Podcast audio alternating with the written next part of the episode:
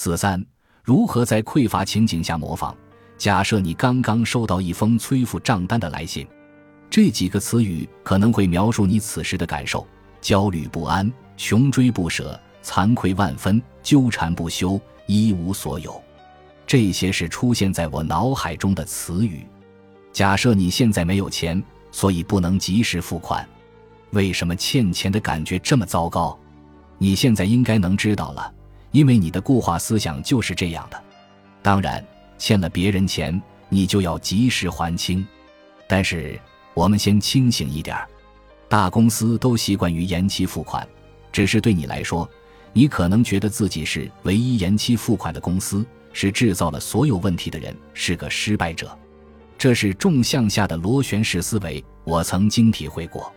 你知道我们陷入向下的螺旋式思维后会发生什么吗？我们会出现以下一个或多个行为。我们会学鸵鸟，把头扎进沙堆里。我们开始采取防御姿态，我们变成受害者。如果你有上述任何一种行为，那你就可能失去了力量，陷入了消极的匮乏心态。银行和企业的经营都是建立在这种内疚感之上的。我不是说你应该不理会自己欠下的钱，当然不可以，但是。世界就是建立在金钱很强大这一理念上。收到一封催付款的信，就感觉像是公司在说：“你欠我们钱，世界末日到了。”但我们稍稍想想就发现，经济几乎都和债务、借贷有关。如果你从更高的角度看，抽离个人感情色彩，这一切都只是一场游戏。银行、政府以及大型企业似乎都是这样对待债务的。但是我们自己却做不到，所以以下可能是我在本书中说过的最漫不经心的话：你尽量不要去纠结这种事情。模仿就是力量，是精神力量，还是上面那个场景？但是让我们带着模仿的心态来对待一切。你收到了一封催付款的信，打开后看到了上面醒目的欠款数字，在你做出反应之前，想想一下未来富有的你会怎么做。你会感到内疚、羞愧、痛苦和焦虑吗？我们一起来看看吧。首先，未来的你银行里有钱支付这笔款项，未来的你是富有的。闭上双眼，想象一下，想象自己收到了账单，查看了待支付的金额，但是你有钱可以结清欠款，你已经感觉轻松些了。你对欠下的钱没什么愧疚感，因为你有钱可以还。你不觉得自己是个失败者？你有钱，为什么还要逾期付款？很简单，你疏忽了，忘记了。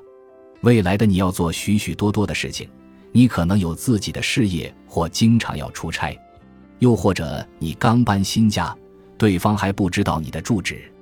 重点是，这就是一个疏忽。再闭上眼睛，想象一下，如果逾期付款是个疏忽，你会有什么感受？我觉得自己会感到抱歉，基于礼貌，按时付款很重要，所以我很抱歉自己没有及时付款。但是我不会感到羞愧，我不会感到耻辱，我不会因此责备自己，这不过是个疏忽而已，感觉好多了，对不对？我没觉得自己是个受害者，相反，我认为自己有能力扭转局面，不过是个疏忽而已，下次不会再出现了。未来的你可能会像以下这样处理：你会保持平静，泰然自若地面对账单；你会立刻直接联系寄送账单的人，然后花点时间做出解释，并正面去解决问题。你不会在这件事上磨磨蹭蹭，处理完它后，你会开始下一个项目。你看出这两种情况有什么不同吗？你现在可能在想：但是要是我银行里真的没有钱，模仿又有什么用呢？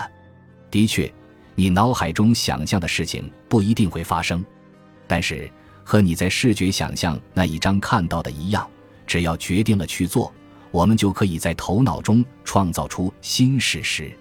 这种情况改变的是你的内心世界，从认为我就是个废物转变为我能行，不过是个疏忽而已。你能获得勇气，马上去直接联系寄信给你的公司或人，千万不要学鸵鸟。把头埋进沙堆，逃避问题。你要实事求是的处理问题。如果现在没钱，那也没关系，因为一切都是暂时的。跟我一起说，一切都是暂时的。打电话给公司，告诉他们这是一个疏忽，你会尽快还款。问问他们有没有更方便的还款方式。或许你今天不能一次性付清，但是可以支付一笔约定的金额，剩下的钱在限定期限内还完。你会惊讶的发现，要是真心想处理麻烦，人们还是很灵活、很包容的。无视问题并希望问题自己会化解是很幼稚的行为。只有怀着匮乏心态的人才会如此。你不是这种人，拿起电话打出去。拥有富足心态的人不会害怕处理自己的麻烦事。因为他们知道，哪怕现在自己身处困境，那也是暂时的，光明就在前方。带着这种心态去做事吧。这个故事的另一种解释就是，你保留了权利，你既没有放弃自己的权利，也没有放弃自己的尊严，相反，你保留了他们。你用成年人的方式，如实的解决了问题。你没有假装，你只是承认了现状。你承认现在的情况只是暂时的，你很快就会走出困境。模仿不是花钱和假装一种生活方式，它甚至和钱都没关系，它是一种心态。本集播放完毕，感谢您的收听，喜欢请订阅加关注，主页有更多精彩内容。